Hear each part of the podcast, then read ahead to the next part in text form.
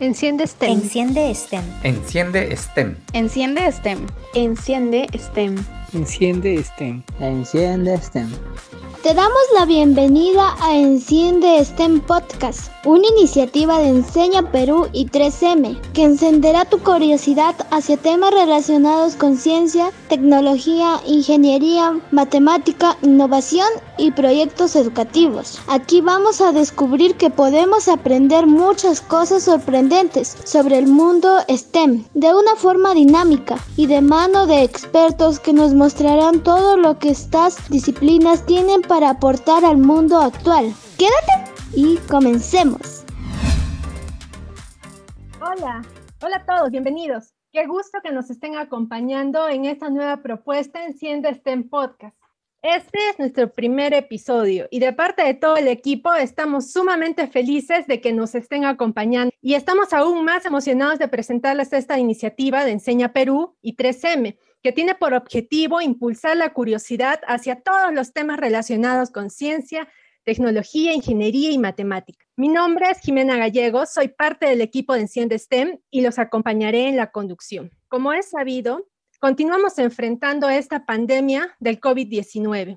Y si bien es cierto, ya hay algunos avances, porque con la llegada de las vacunas, al menos nuestro personal de primera línea ya está siendo protegido, esta lucha aún no ha terminado. Todavía continuamos y por algún tiempo más continuaremos tratando de enfrentar los embates de esta enfermedad. Es así que día a día escuchamos diferentes cifras en los medios de comunicación y hay frases muy eh, que se escuchan continuamente, como aquellas que dicen que la curva está creciendo exponencialmente, y algunos otros términos que pueden parecer un poco extraños. Y es precisamente en este punto que la matemática nos puede ayudar a entender mejor qué está pasando en nuestro país y en el mundo entero en lo relacionado con esta enfermedad. Por eso, el día de hoy contamos con un invitado muy especial, Marco Loret de Mola. Él es administrador de empresas con estudios en educación y neurociencias. Tiene más de 25 años ejercitando con destreza operaciones, cálculos y problemas. Y lo mejor de todo es que no solamente los ejecuta, sino que también es un apasionado por la educación. Actualmente se desempeña como director de MATLAB y es muy conocido en redes sociales por su canal de YouTube con el cual nos enseña matemática de una manera muy interactiva. Marco, bienvenido. Muchísimas gracias, Jimena, y un saludo a todos los que nos están mirando, nos están escuchando. Marco, muchas gracias por estar aquí, por aceptar esta invitación de participar en nuestro podcast STEM. Y quería preguntarte, durante estos tiempos difíciles escuchamos, como he mencionado, en los tiempos, en los medios de comunicación, muchas frases. Frases como aplanar la curva, crecimiento exponencial, tasas de contagio, tasa de mortalidad muchas veces no terminamos de entender muy bien qué significan todos estos términos. Según tu perspectiva, Marco, ¿cuál es el rol de las matemáticas en medio de la pandemia del COVID-19? ¿Son realmente una herramienta para luchar contra esta enfermedad? Yo creo que la respuesta que todos este, ¿no? nos nace, la pensamos antes de escucharla de, mi voz, es sí, ¿no? Obviamente. ¿no? a ver, la matemática es el idioma por el que entendemos las cosas el ser humano o piensa o se comunica. Entonces, date cuenta la importancia, eh, prácticamente hace esas dos acciones. Date cuenta la importancia que tiene el razonamiento, ¿no? la comprensión, la aplicación, el cuestionamiento, entender. Yo para poder entender algo necesito un referente. Entonces, ese referente es un número. Para una, para una situación como esta, pandémica, de, de, incertidumbre, de miedo, eh, contar con ese referente donde yo sé que si estoy superándolo, y vamos a poner de ejemplo que superándolo no sea bueno, me preocupa más. Y, a medida que voy superándolo más y alejándome ese referente, me voy preocupando más. ¿Te das cuenta? Ese referente es tan, tan valioso. Y si me voy para el otro lado también, ¿no? que ya estaba por debajo del referente y tú dices. Y a medida que me vaya alejando, te vas poniendo más contenta. Eso es, ese referente es un número, porque no puedes decir ni bien ni mal, ¿no? Ni alto ni, chato. Es complejo dar ese tipo de, calificativos. Siete. Listo. Arriba de siete, malo. Abajo de siete, bueno. Punto. ¿Qué estamos? ¿Qué estamos? 7.2. Y mañana 7.4. No me diga. Estamos comunicándonos y lo único que estoy mencionando son números. Entonces, respondiendo a tu pregunta, eh, es fundamental la matemática para poder no solamente resolver situaciones complejas, sino también situaciones domésticas, normales y cotidianas. Y justo que mencionas ese punto, Marco, si un poco llevamos estos conocimientos y habilidades matemáticas hacia otros planos, hacia otras esferas de nuestra vida, ¿cómo usamos la matemática para solucionar problemas cotidianos? ¿Podrías quizás darnos algún ejemplo? A ver, te doy una, mi, mi hijo antes entendamos que la matemática es natural a las personas, ¿está bien? Es lo que vamos a llevarnos hoy día de esta charla. Tú, yo y todos somos extraordinariamente buenos en matemáticas. Es natural a nosotros, está aquí. ¿Ah? Cuando un niño, un añito de edad, va a escoger entre dos biberones, tiene hambre y uno está más lleno que el otro, el niño va a agarrar el, el lleno.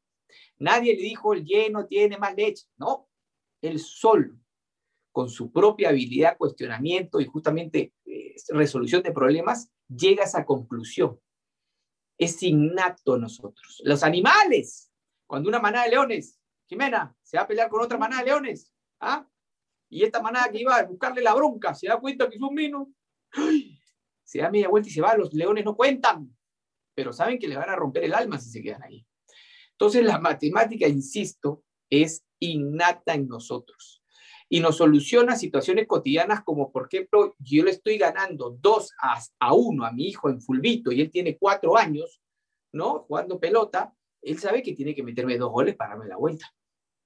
Si es que uh, pedimos un pollito a la brasa ¿ah? y a mi hijito le, le, sirvo pocas papitas fritas, ¿qué me va a decir? Papá, son muy pocas. Está haciendo un cálculo de volumen. Los lentes que estás usando, hay una medida que te va a empezar a preocupar y otra que no tanto, ¿no? Sabes que 1.5, ay, miércoles, 1.75, está en cada aspecto de nuestra vida, hasta tu corte de pelo, sabes que en qué momento está largo y cuándo no. Los ejemplos, olvídate, donde tú mires, si es que lo ves con la óptica correcta, te das cuenta que todo está basado en una estadística anterior y en un razonamiento, en una estimación. Y, en, esto, en este contexto y en estos ejemplos tan bonitos que mencionas, Marco, ¿cuál sería la óptica correcta? El que, el que lamentablemente en el colegio, lo que logra el colegio en el aspecto matemático, aparte de hacerte pensar y cuestionar, lo logra, ¿está bien? No tan bien como le gustaría, pero lo logra, definitivamente. Eh, pero lo que también logra es eh, ponerle esta, esta careta, ¿ah? esta etiqueta a la matemática ¿Qué es la matemática? Y te dicen, es una ecuación, ¿no? O, son problemas, es una ciencia, por ahí te dice alguien que quiere dársela, no, es una ciencia, y otro niño te dirá, son problemas nomás, profe, y otro te dirá, no sé ni lo que es, y otro por ahí, si, concluimos, sacamos una estadística, te dirán, es una ecuación, es un 2x más 1 igual a 8. La matemática es igual a una ecuación. No, de nuevo, las matemáticas son cosas cotidianas. Cada vez que yo me sirvo una taza de café, ¿ah? estoy poniéndole más fuerte o más, más este, suavecito el café, dependiendo de si dormí bien la noche anterior, ¿no? De repente el perro, el, hijo no me dejó dormir. Esa es la matemática, cuando yo me, me sirvo mantequilla en un pan. Ah, estoy con unas ganas, me sirvo un pan, y meto así doble, doble dosis, ¿sabes? De quesito, dos quesos hoy día, quiero sentir bastante el sabor. Esa es la matemática. Entonces, lo primero que debemos hacer, Jimena, es empezar a observar esa matemática. Te pongo un ejemplo que a mí me, regaló mucho. Mi, hijita de cuatro años de edad no estaba ni en el pre-kinder. Y viendo un edutuber, me dijo, papá, estaban haciendo un challenge, ¿no? Un reto. ¿Cuál era el reto? Habían tres botellitas, tres cañitas, ¿ah? tapadas las botellas, y mi hijita de cuatro años me explicaba el reto y me decía, papá, había un eh, botella con la cañita que no sabías qué era, que era feo. O dos, ¿no? Y dos que eran ricos. O me decía, habían dos feos y un rico. O me decía, habían tres ricos o habían tres feos. Tú sabes que eso, Jimena, te enseñan en segundo de media, ¿no? Se llama combinaciones, permutaciones, y es un tema complejo. En la universidad también lo ves, y la gente está así, no puedo con esto. Pero, pero si podías cuando tenías cuatro años, ¿qué pasó? Si podías, no solamente podías, lo explicabas cuando uno traslada informaciones que entiende esa información. Imagínate el poder que tenía en ese momento. Entonces, lo que ha pasado es que te han convencido, porque lamentablemente las prácticas no son las mejores, pero estamos mejorando, estamos buscando lograrlo que no tenemos esa habilidad que sí tenías. Entonces, es muy importante como primer paso ser conscientes, mirar, observar, respirar, tómate la cosa con calma y date cuenta la cantidad de cosas que tenemos que aplicar la matemática simple para poder hacer, para poder ser. Ahorita, ¿cuánto va a durar esta, esta reunión? Tanto tiempo. ¿Cuántas personas necesitamos que se conecten? Tantas personas. ¿Cuánto necesitamos un orador? Números, números y números. El día que seamos conscientes de eso, ya vamos a dar un buen paso hacia empezar a aplicar las matemáticas más naturalmente en nuestras vidas. Y ahora que lo mencionas, y creo que ambos vamos a coincidir en esto, creo que este contexto difícil de la pandemia, si bien es cierto, nos está trayendo muchos desafíos y muchos momentos muy duros, al mismo tiempo nos está abriendo todo un mundo de posibilidades si nos, eh, nos referimos, por ejemplo, al plano educativo. Creo que ambos podríamos coincidir en el punto que este es el momento indicado, la oportunidad adecuada para poder proponer nuevas maneras de enseñar, nuevos enfoques, nuevas estrategias. Por ahí, ¿a ti qué se te ocurriría en el tema específico de las matemáticas? ¿Cómo deberían enseñarse las matemáticas en un aula escolar? Wow, esa, pregunta, la, respuesta del millón, ¿no? Es, complejo. Eh, a ver, desde el punto de vista, eh, o sea, la, la, nueva etapa eh, COVID y post-COVID en lo que es educación nos plantea retos enormes, ¿no? El poder estar sentado en un pupitre con tus alumnos al frente y poder tener una conversación, eh, va a ser difícil de igualar por este medio. Va a ser difícil, pero no digo imposible. Este medio también nos da otras herramientas que ese pupitre, ese salón no nos la da. Eh, entonces, digamos que son situaciones que aún no encontramos cómo hacer la, esa, ese salto donde nos llevemos lo mejor del antiguo mundo para utilizarlo con los beneficios del nuevo mundo digital, ¿no? Pero más allá de eso, eh, creo que una vez que pasemos esta situación, eh, vamos a encontrar de que hay más beneficios en esta era digital, ¿no? Podemos llegar a más gente, podemos eh, tener un propósito mayor y cumplirlo como docentes. Yo creo que la esencia del docente es querer enseñar, querer que los chicos aprendan, ¿no? Generar ese, esa motivación, esa pasión por las cosas. Y los medios digitales me permiten hacerlo de manera masiva. ¿Qué más puede pedir un docente, ¿no? Dentro de las cosas, no digo todo, pero de repente una gran mayoría va a querer lograr un gran alcance, un efecto multiplicador a la gente a la que pueda eh, de alguna manera tocar, ¿no? Y ahora los medios digitales nos lo permiten, por supuesto. Es preciso lo que mencionas, ¿no? Y el gran papel que están cumpliendo nuestros docentes en, en este momento, especialmente retador, ¿no? Para ellos.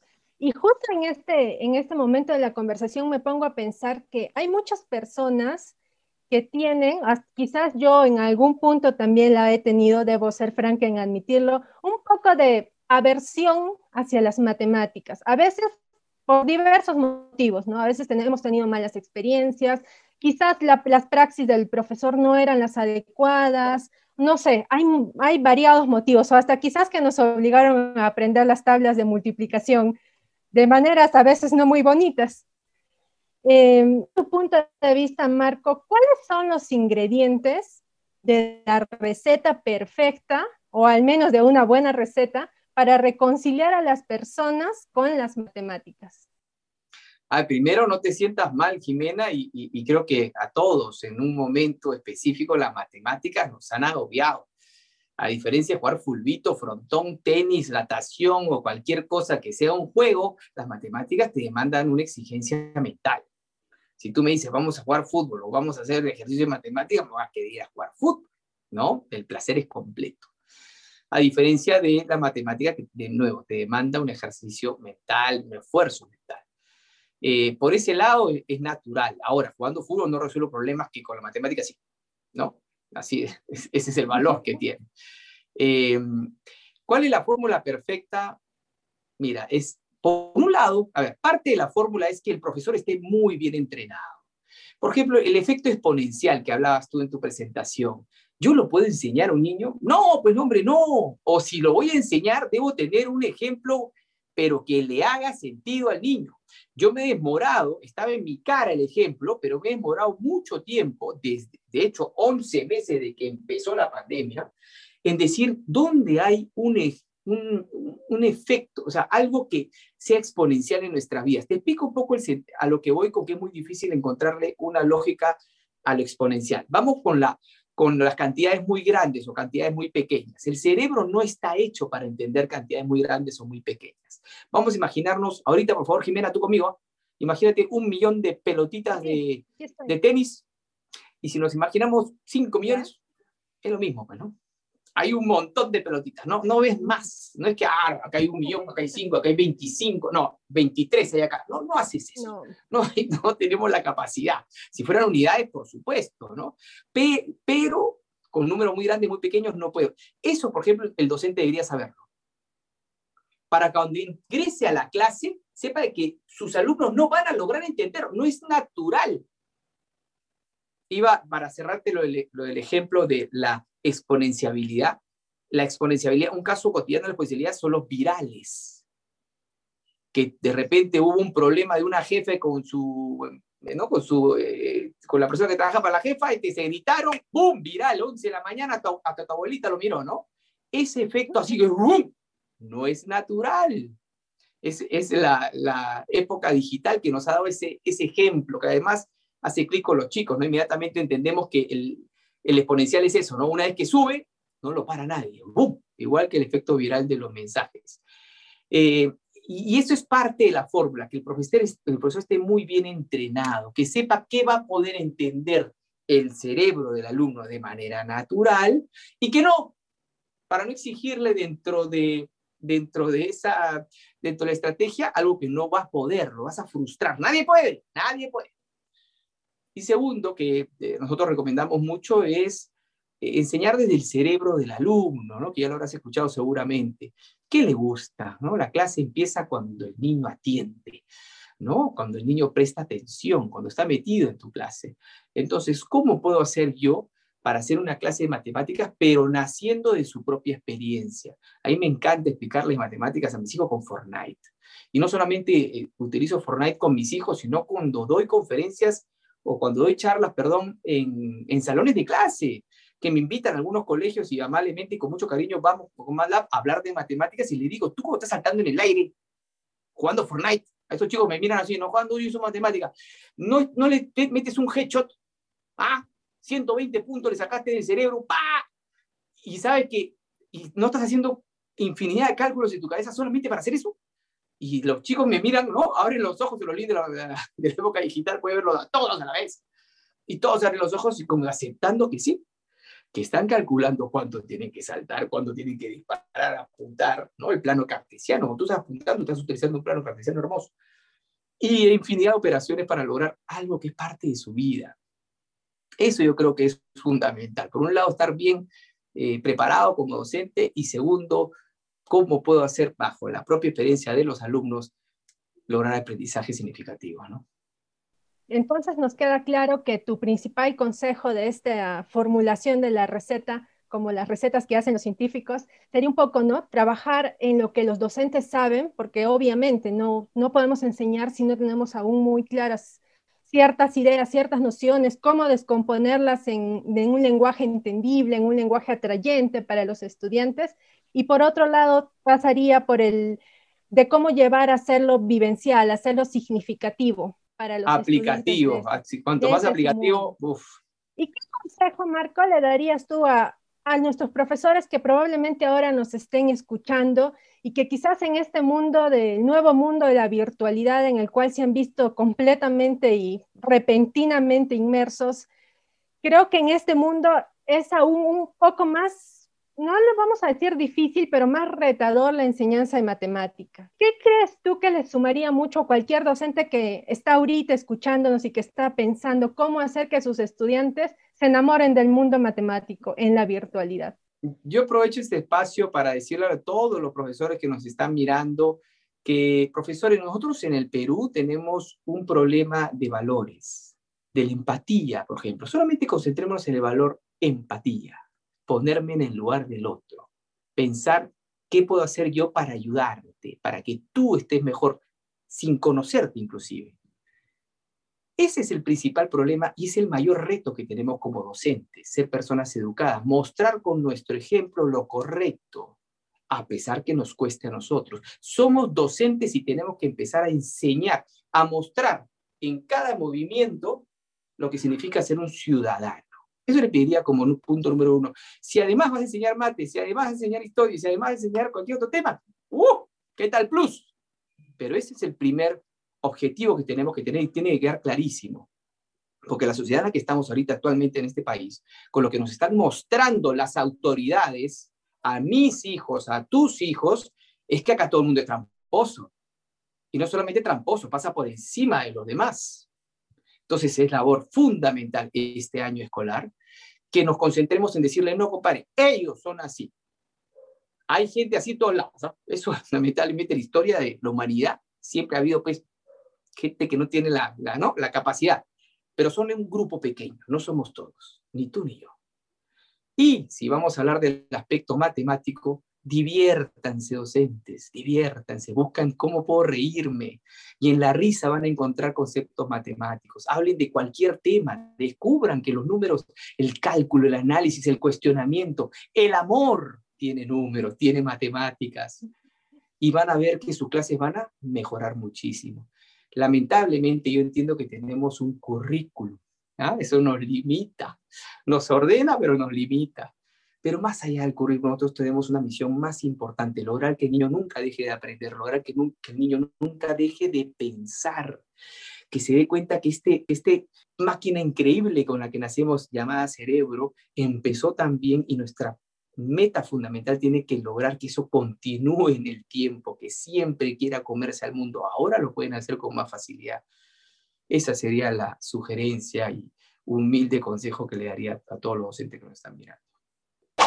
Marco, en Enciende STEM Podcast tenemos una sección muy especial. Se llama Enciéndete y está destinada a conocer cuánto sabes sobre cultura general y algunos temas relacionados con STEM pero de una manera muy divertida.